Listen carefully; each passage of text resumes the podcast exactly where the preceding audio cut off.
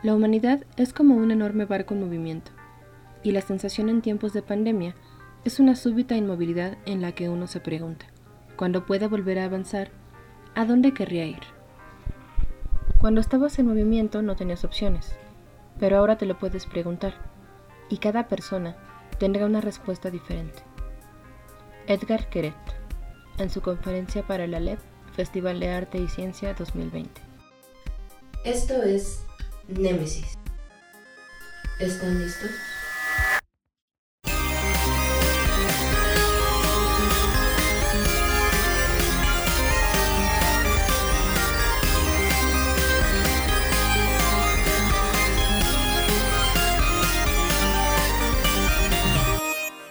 Hola múltiples personalidades del Internet.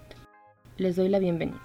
Como las tres personas que siguen de cerca el podcast quizá lo hayan notado, nos hemos tardado en subir este capítulo debido a una muy pesada carga de trabajo. Una disculpa por ello, y a partir de aquí retomamos con nueva normalidad. En este episodio hablaremos sobre la salud mental con una especialista, y con esto cerramos nuestra miniserie sobre el COVID-19. Para poder escuchar mejor este episodio, les sugerimos usar audífonos, sentarse en un lugar cómodo, cerrar los ojos, Imaginar que sacan un vinilo muy viejito de su sobre y lo ponen en su tocadiscos. Mueven la aguja y... Ajá. ¿Y ese cuento chino para qué es? Pues digamos que de nuevo tuvimos unos cuantos problemitas con el audio. Te dije que ya no usaras Zoom. Ya sé, ya sé. La siguiente entrevista será por fax, ¿contenta? Sí. en fin. Pese a las fallas técnicas, esperamos que disfruten el contenido que hemos preparado amorosamente para ustedes. Hola, bienvenidos a otro podcast. Esta vez estamos dentro del marco del tema de la salud mental y para eso tenemos a una invitada muy especial. Ah, mucho gusto, mi nombre es Berenice Galvez y gustosamente y apasionadamente soy eh, con mi formación en psicología por parte de la UNAM y en este momento, al igual que todos, pues atravesando la situación de la pandemia, ¿no?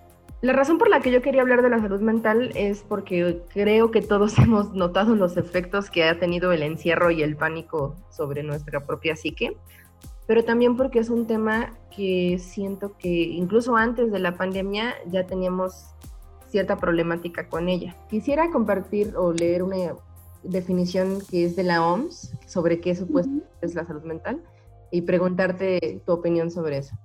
Entonces, La salud mental es un estado de bienestar en el que la persona realiza sus capacidades y es capaz de hacer frente al estrés normal de la vida, de trabajar de forma productiva y de contribuir a la comunidad. ¿Tú crees que las personas generalmente tenemos buena salud mental?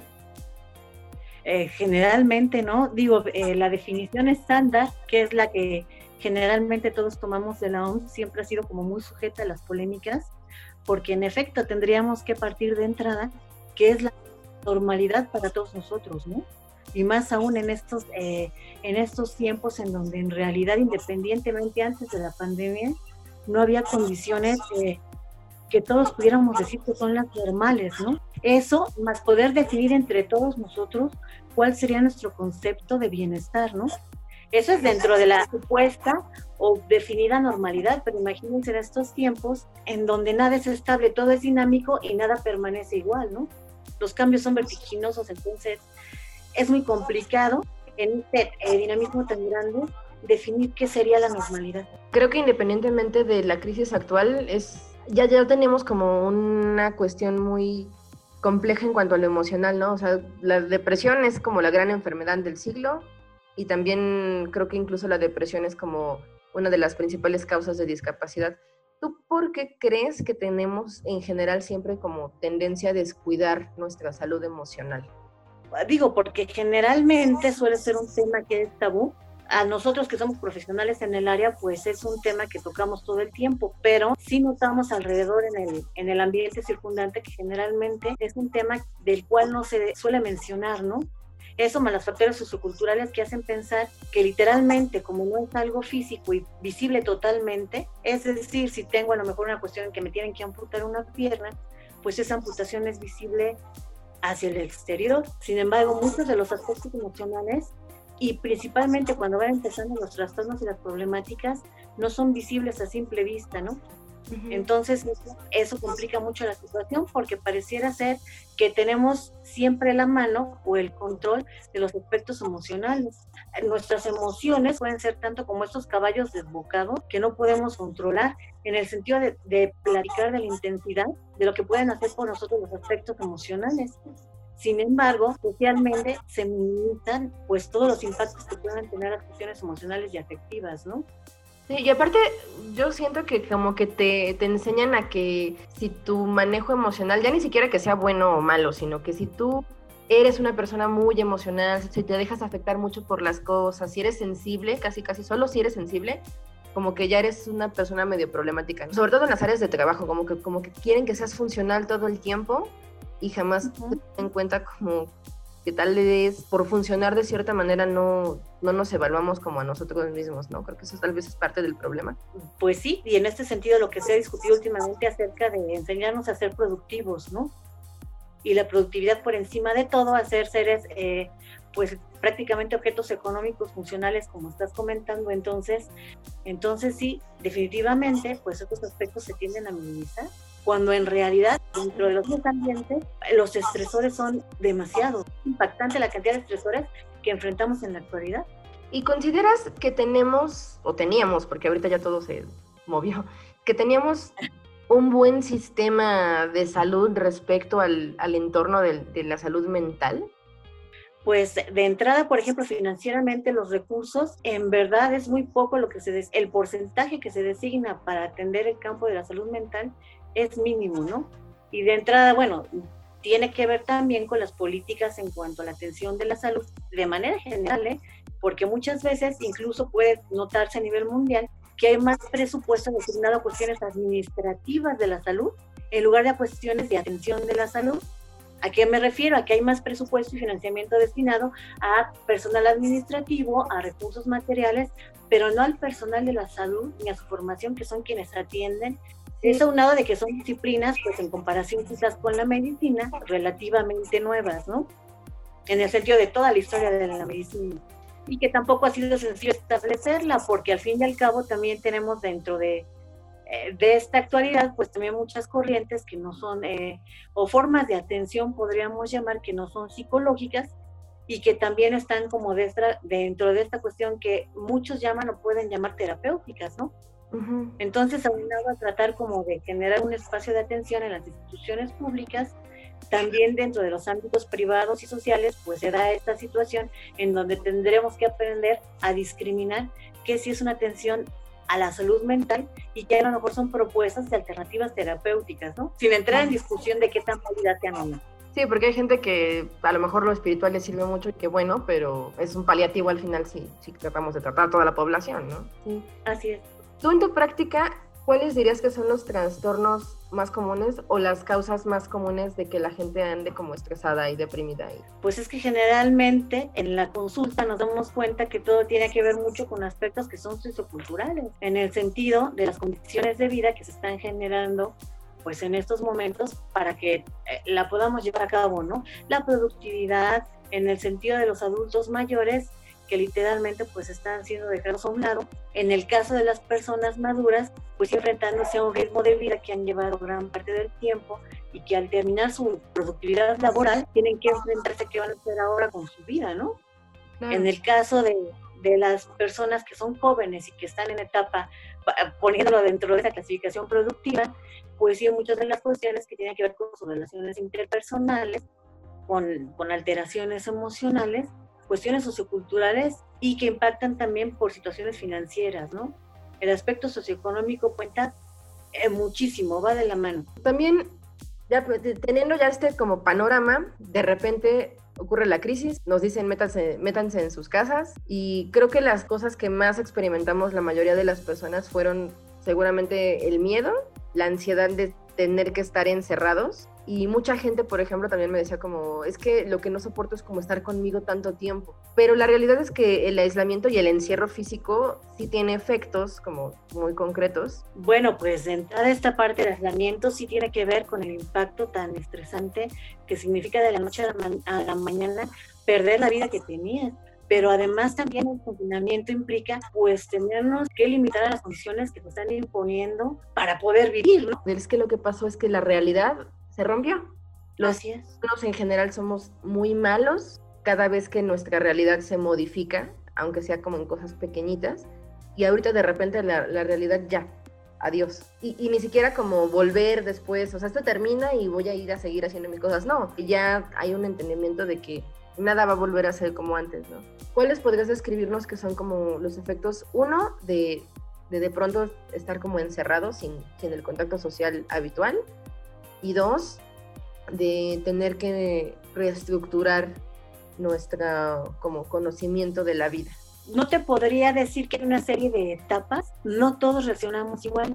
Como tú comentabas, hay personas que disfrutan del encierro, pero también tendríamos que pensar en las personas que generalmente no son tan eh, introvertidas o tan o tan encerradas, ¿no? O que su dinámica no es tan dentro de un espacio cerrado. Entonces, para ellas, por supuesto, literalmente parece ser que es un secuestro en el sentido de que soltar un estilo de vida, deben renunciar a relaciones y eso genera ansiedad, genera depresión, en el sentido de que pues de la noche a la mañana se pierden las redes de apoyo con que se cuentan. Y eso principalmente aunado a la cuestión del miedo de muchas personas de qué va a pasar con sus fuentes de ingresos. Para la gran mayoría de nosotros no genera un ingreso fijo o no tenemos asegurado realmente el ingreso para quedarnos confinados tres meses o cuatro meses. Entonces eso genera, por supuesto, de entrada, que tengamos que checarnos a nosotros mismos, identificar nuestro estilo ante el encierro y ante el confinamiento, ante un estrés que no, que no es avisado, ¿no? Sí. ¿A ti te preocupa como que haya algún trastorno o cierta tendencia a, alguna afectación emocional cuando vayamos saliendo de esta pandemia? Bueno, se está revisando en ese sentido y hay como ya publicación o comentarios al respecto. Estamos considerando que va a haber un, muchos trastornos a nivel de la salud mental y emocional. Por ejemplo, el trastorno de estrés postraumático, también el adaptarnos nuevamente a una realidad que, como tú dices, ya no va a ser la misma, también puede hacer que atravesemos por periodos de ansiedad o de depresión. Ya, ya sobre cómo la gente ha intentado lidiar con, con estar metida en su casa, por un lado vi como que hay mucha gente bien obsesionada con tienes que leer todos los libros que no has leído en tu vida y aprender otro idioma y salir del encierro con ya tu título y tu siguiente carrera y ¿por qué crees que tengamos esta obsesión o mucha gente tenga esta obsesión por ser tan productivos durante el tiempo que ellos consideran como libre? Estamos formados a ser eh, ciudadanos productivos. La frase es, ¿no? Literalmente, ¿cómo aprovechas tu tiempo libre? Es decir, lo tengo que aprovechar. El ocio puede ser también disfrutar en cierto momento. El, el entender esta parte de que sí, generalmente nos obliga al acto del camino, ¿no? Y que hay personas que, bueno, ya llevan una tendencia a la productividad y si eso les ayuda a manejar el estrés ante el encierro, pues está adecuado, ¿no? Solo que tendríamos que preguntarnos si ante una actividad excesiva en el encierro, no más bien es como una negación personal para no detenernos en el alto y escucharnos, escuchar el silencio y qué nos está diciendo ese silencio o esa inactividad, ¿no? Yo he visto que mucha gente genera como culpa, ¿no? De que de repente no está haciendo cosas. Entonces, ¿qué podemos hacer para no sentirnos culpables y entender más bien qué actividades deberíamos de tener o no? Pues es que en este sentido no hay reglas, pero la primera consideración desde mi punto de vista es que no hay actividades que deberíamos, sino que hay situaciones que serían deseables y que quisiéramos hacer o incluso no hacer, en el sentido de aprender a disfrutar pues el día de ocio que, que yo pueda tener, ¿no? O que quien quiera pueda tener. Uh -huh. Porque de entrada a mí me parece que cuando nos empezamos a plantear estas reglas de cómo deberíamos llevar eh, una mejor adecuación a encierro en la pandemia, ya estamos como autoexigiéndonos quiero pensar que es por eh, tener algo de nuestro sentido de seguridad, ¿no? Tener un poco de control sobre el asunto, pero tendríamos que estar muy conscientes de que la situación nos está eh, rebasando, que es una situación singular no hay maneras adecuadas, más bien ese, ese tendría que ser como el primer entendimiento, sino tener como clara esa conciencia de, de ser como buenos observadores, observadores y no jueces de nosotros mismos, mm. de qué es lo que vamos a estar haciendo conforme van a ir avanzando las cosas, ¿no? Pensando en que, ok, va, no hay reglas, hay gente que a lo mejor más bien se ha puesto a fumar más o a beber más. Entonces, y la excusa podría ser, bueno, no hay reglas, esta es mi forma de lidiar con esto. ¿Qué tan bueno o malo es eso? Pues en ese sentido es donde la autoconciencia nos puede ayudar mucho, porque eh, si empiezo a observarme a mí mismo y a ser consciente de que hay eh, actividades o, o actitudes que me hacen bien, que me benefician, pues sería lo adecuado. Pero si también me observo y si veo que hay conductas o cuestiones que me perjudican en lugar de beneficiarme, pues entonces es donde tengo que, que ponerme en movimiento, ¿no? Pero igual el problema es que tal vez no lo estamos percibiendo como, como que nos perjudique, ¿no? O sea, a lo mejor quien dice, ah, es que yo he estado fumando como locomotora, pero no lo veo como malo porque yo estoy más tranquilo. No sé si haya como, como algún ejercicio o como forma en la que podemos acercarnos a nosotros mismos para observarnos que tú pudieses recomendar. Fomentar una actividad de autoobservación, por ejemplo, hay quienes llevan un diario, hay quienes generan un registro, pero en todo depende mucho de tu estilo personal. Que además es algo que, yo creo que personalmente creo que sí deberíamos de implementar en todo momento, no, no solo como en cuando haya una pandemia, sino que siempre deberíamos de monitorearnos y decir, a ver, hoy qué hice, por qué pasó esto y por qué reaccioné así. Pero además también algo que está sucediendo en este encierro es que eh, muchas situaciones están cambiando, ¿no? Muchas personas era el sustento, apoyo material y económico que tenían lo perdieron. Algunas otras, aparte de atravesar por crisis personales que están involucradas con la ansiedad o la depresión, entonces también se están generando secuelas que tienen que ver eh, con la vida que antes se tenía, ¿no? Eso, ¿no? Gente que de pronto sí pudo observar su vida y está tomando como decisiones de cambio, ¿no? Que dice, no, es que ya no quiero seguir en ese trabajo, ya no quiero dedicarme a esta cosa, ya no quiero seguir viviendo con mis padres, ya no quiero seguir con esta pareja. Y que pues al final, ojalá realmente esos cambios se, se hagan para bien, ¿no? Pero también he visto mucha gente que sigue muy abrumada por todo el proceso de encierro, de ya no sentir que está funcionando de manera normal, de ya no saber si va a volver a funcionar de manera normal, ¿Hay alguna recomendación o algo que se pueda hacer? Digo, yo entiendo que la terapia obviamente es uno de los factores, estoy de acuerdo, pero ya como no, si ya fue a terapia, si ya está como haciendo cosas, y aún así no siente que puede lidiar con ese estrés y con esas cosas, ¿hay alguna cosa que podamos como pensar o hacer para nosotros mismos, para cuidarnos en ese aspecto? Pues en ese sentido también, eh, también hay muchas actividades que nos, que nos generan bienestar tendríamos que tener como muy claro todas estas actividades que nos generan bienestar o, placer para entonces que sean en estos momentos unos buenos paliativos que no cambian la realidad, sí nos hacen más llevadero el encierro que estamos teniendo. Y eso, por supuesto, pues es una manera de ir más allá del encierro, ¿no? O también lo que puede servir mucho, y en este caso es donde nuestras redes de apoyo se importan, apoyarnos en estas redes sociales en un sentido positivo, ¿no? Que nos genere bienestar o placer y no lo que muchas veces se ve que es como la polémica, ¿no? También nuestras redes de apoyo nos pueden servir mucho para poder sustentar el, el momento que estamos pasando. ¿Hay contraindicaciones en el manejo de nuestro estrés y de nuestro encierro? Por ejemplo, ese de, bueno, si estás notando que tu forma de sobrellevar la pandemia es beberte una botella diaria de algo, una, fumarte una cajetilla diaria de algo, a lo mejor no es la mejor idea pero también a veces nuestros comportamientos o nuestras reacciones emocionales pueden ser indicadores. ¿Cuáles podrían ser algunos de estos indicadores de que a lo mejor no la estamos llevando tan bien como creemos o cuáles son estas cosas que a veces hacemos que tal vez nos puedan estar perjudicando más de lo que nos ayudan? Pues una muy importante, checar nuestras reacciones en el sentido que tenemos de entrada, la actitud hacia la ayuda y el apoyo. Es decir, es muy curioso, fíjate, porque, por ejemplo, tanta publicidad ahorita sobre el COVID y que si experimentas uno o dos síntomas inmediatamente, aunque la ayuda no esté en el hospital, ya si te comuniques para asesorarte, para ayudar, porque puede ser, hablando de cuestiones afectivas o la salud mental, no se debe nuestro ramo. Si empiezas a sentir más placer, si me empiezo a sentir con más insomnio, con más ansiedad, con mayor miedo, que me rebasa, algo que me parece que, que es inadecuado hacer en estos momentos es no pedir la ayuda a la asesoría.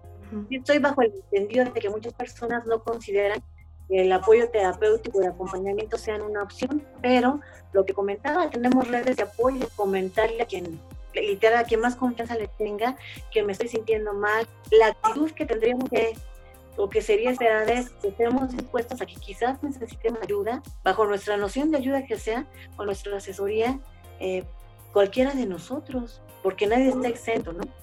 Sí, sí, sí. Y de hecho, en, en capítulos anteriores, también con la otra gente con la que lo he hablado, como que tenemos esta visión a veces de, no, pues es que tenemos que ser empáticos y tenemos que ayudar a los demás. Pero creo que sí nos ha faltado tal vez esta parte de, a ver, a ver, o sea, sí, si podemos ayudar, ayudemos lo más posible. Tal vez no hemos tocado esa parte de, a ver, bueno, hay veces que si tú no, no estás bien, no vas a poder ayudar aunque quieras. Y creo que en general, sobre todo en este mundo en el que tenemos que ser súper productivos y tú solito tienes que poder hacer las cosas y tú solito tienes que poder seguir adelante y tú solito tienes que lidiar con tus problemas, nunca nos damos, o bien no nos damos cuenta de cuando necesitamos ayuda, o bien no, no sabemos cómo aceptarla o no sabemos cómo pedirla. A lo mejor hay mucha gente que tenemos mucha disposición de ayudar, pero no estamos dispuestos a que nos ayuden o no sabemos Así. darle la ayuda, ¿no? Y nos fregamos porque muchos queremos ayudar y si nadie quiere que le ayuden, pues de nada van a servir tampoco las intenciones, creo yo. Todos tendríamos que estar bajo, esta, bajo este supuesto de que todos somos sujetos de ayuda en este momento, ¿no? Es que creo que a veces pensamos como, bueno, es que yo no la estoy pasando tan mal, eh, a mí no me ha estado yendo tan mal, o yo todavía tengo mi trabajo, o bueno, es que yo no estoy pasando esto pero a lo mejor sí, sí te está pasando algo, ¿no? Independientemente de eso. Y efectivamente, porque uno de los aspectos más difíciles de la pandemia para ver en estos momentos es que como es eh, una situación relativamente, me da como reserva la palabra, pero podríamos decir en ese sentido pasiva, para lo que afortunadamente no estamos atravesando en, en el punto más álgido como el personal de salud, quien ya es como una tensa calma, como estar encerrados en un cobertizo, mientras el tornado alrededor se mueve con todo. Nuestros núcleos familiares, nuestras relaciones también se mueven muchas cosas, ¿no? Y si le ponemos la cereza al pastel y no hemos trabajado mucho de quiénes somos y cómo somos, aparte se mueven nuestras tormentas personales, ¿no? Y yo creo que parte tal vez del problema es que para mucha gente no va a terminar de pasar en realidad. Y creo que no ha habido una empatía general hacia las personas cuyos familiares han quedado en los hospitales. Yo, yo desde mi entendimiento es como claro, porque es que le estás interrumpiendo a la gente partes del duelo que son necesarias cuando muere alguien cercano. Pero ya tú visto desde de este conocimiento más, más cercano al área, em, ¿qué pasa con una persona cuando tiene una pérdida y no le permites ni siquiera tener este acto de despedida, ¿no? Con, su ser querido. No, pues de entrada, el no tener eh, un proceso de duelo elaborado, pues sí genera repercusiones muy fuertes como eh, disparos en otros trastornos como ansiedad, depresión, porque al fin y al cabo los rituales también cumplen un fin social, ¿no? Y eso es ayudarnos a despedirnos, ayudarnos a ser conscientes eh, de la partida de una persona, aceptar que la persona se fue y desafortunadamente eso no se está dando ahorita que va a ser también una, una tarea pendiente, ya reincorporándonos un poco más, pues ayudar a, trabajar esos procesos de, de, una mejor manera, porque están inconclusos. Bien, pensando en, en estos procesos que a lo mejor comúnmente no tenemos en cuenta, también yo he sentido curiosidad por las personas que han quedado en confinamiento, pero que tal vez tienen alguna situación en especial, eh, sobre todo por ejemplo, tengo una conocida que me contó que tiene trastorno bipolar, ¿no? Contacto con gente que, que a lo mejor tiene acercamientos con la esquizofrenia o cosas así. ¿Cómo podemos esperar o cómo ha afectado, tú crees, el encierro a estas personas y también a su entorno familiar? Pues eh, yo quiero pensar que sí, aquí sería como muy general decirte alguna reacción en específico, porque hay entornos familiares, por ejemplo, en donde hay mucha conciencia de la enfermedad, entonces está el apoyo, está la asistencia, está el entendimiento, pero hay entornos en donde no. entonces literalmente lo que está pasando dentro de estos ambientes en donde no, exacerbar los síntomas de la patología, pero también, por supuesto, pues repercutir en, el, en todo el ambiente familiar, ¿no? ¿Tú crees que vaya a haber como un replanteamiento de nuestras relaciones familiares, no solo en lo personal, cada quien con su propia familia, sino como social, de qué concebimos como familia a partir de, esta experiencia que estamos teniendo? Tendríamos que revisarlo. Va, a ser muy interesante ver las reacciones que sucedan, ¿no? Veía yo, por ejemplo, publicado en redes el 10 de mayo qué impacto tener algunas personas en no, en no poder ver a su mamá, por poner un ejemplo, ¿no? Pero tendríamos que ver qué tan fijos permanecieron todas esas dinámicas o estilos familiares ya una vez pasada la pandemia. Supondríamos que se van a replantear o reevaluar bajo la luz de, lo que estamos viviendo, ¿no? Y no solo en los lazos sanguíneos, sino que ahorita, em, no sé si sea una cosa generacional también, igual estaría interesante verlo, que gente como cercana a mí hemos tenido experiencias y han tenido experiencias como difíciles y que ha resultado que tal vez por X o por Y razón su familia consanguínea no es precisamente la que está allí, ¿no? O gente que de estar encerrada con su familia dijo, es que este núcleo familiar neta no, no me ayuda, al contrario, me está perjudicando. Claro. Y que más bien nos vamos dando cuenta de que quizás son nuestros amigos, nuestros compañeros, los que realmente nos, con los quienes estamos formando familia, ¿no? Entonces, eso es algo que me da curiosidad, como si, si podríamos movernos hacia allá. Sobre todo en esta generación en la que vamos viendo que ya nuestras familias, como que entre las que valen gorro y entre las que ya hace 20 años nos vemos, como que ya no están así, ¿no? A, mí eso me parece como lo más rescatable de toda esta crisis que está pasando. Eh, si tenemos como la oportunidad, lo que va a pasar es que todos los lazos se van a replantear, ¿no? ¿Qué relaciones o qué vínculos son los que valen la pena, ¿no? Es decir, hay, hay amigos o conocidos en donde la relación del vínculo es muy fuerte, más profundo. En ese sentido, em, si bien estamos replanteando cómo llevamos nuestras relaciones afectivas y cómo creamos redes de apoyo, en tu experiencia como psicóloga, porque me imagino que a lo mejor te ha tocado dar sesiones en línea o por llamada ahorita, ¿Tú también, o sea, crees que, que, también se va a modificar este aspecto de cómo, cómo a ustedes les toca dar terapia y las formas en las que pueden ayudar y realizar su, su trabajo también? En algún punto, claro, muchos años atrás en, en la Facultad de Psicología, no era eh, impensable, por ejemplo, generar o tener una línea de atención telefónica. Muchos años atrás, te comento. Eh, y sin embargo, ahora, por supuesto, ya tienen una, una formación en la en la carrera que tiene que ver con la atención a distancia. Forzosamente se está eh, moviendo no solamente en cuestión de la, de la psicología, ¿no? también la cuestión educativa para podernos eh, mover y trabajar y hacer la actividad.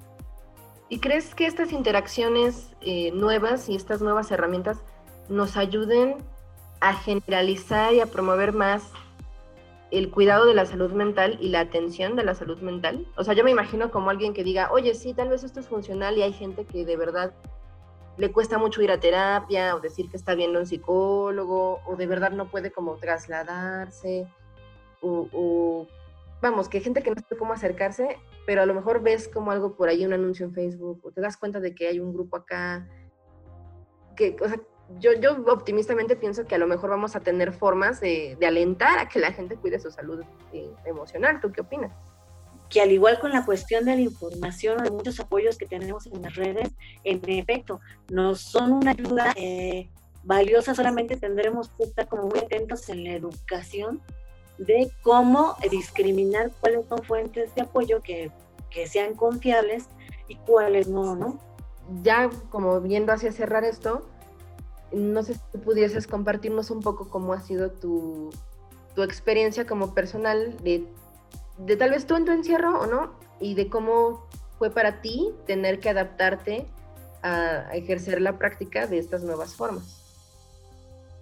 Bueno, de entrada, eh, también estas cuestiones hipocondríacas, yo me duele la garganta en la mañana y en la noche tengo, tengo tos, será COVID, pues esa... Eh, paranoia involuntaria no, no ha dejado de tocarme en algún momento, ¿no? Entonces, pues también el trabajo personal conmigo.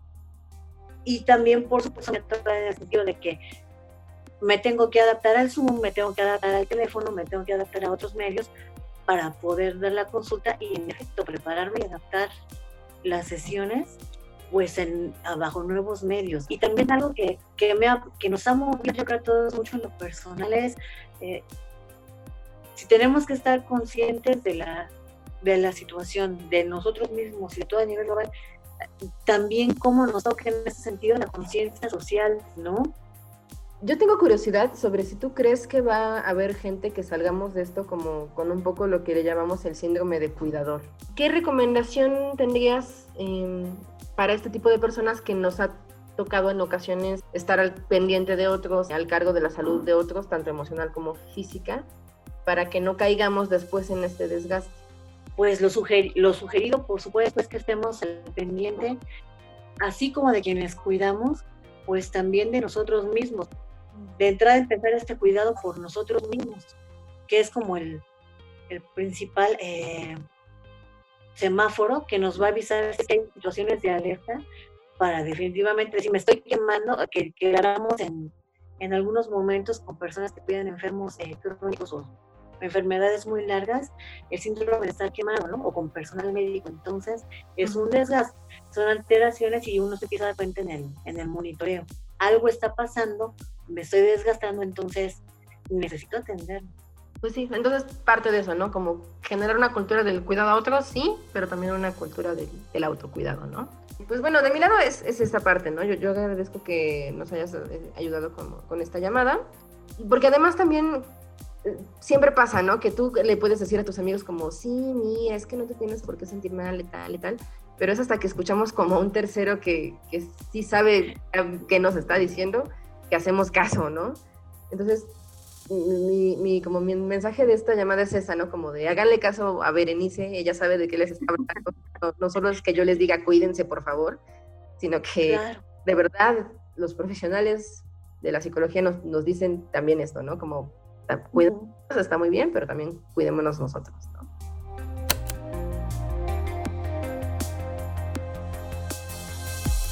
Gracias por llegar hasta aquí. Hemos prendido una velita para pedir que no se les reventaran los oídos. Esperamos que hayan podido encontrar una aportación a su salud mental en este episodio. Muchas gracias a Bernice Galvez por su amable y paciente colaboración. En la descripción les dejaremos, como es costumbre, algunos enlaces de interés y también el contacto de Bere por si necesitan consultar a una profesional en la materia. Cuídense mucho. Yo soy Luna y espero convertirme en una némesis digna para todos ustedes. Hasta pronto.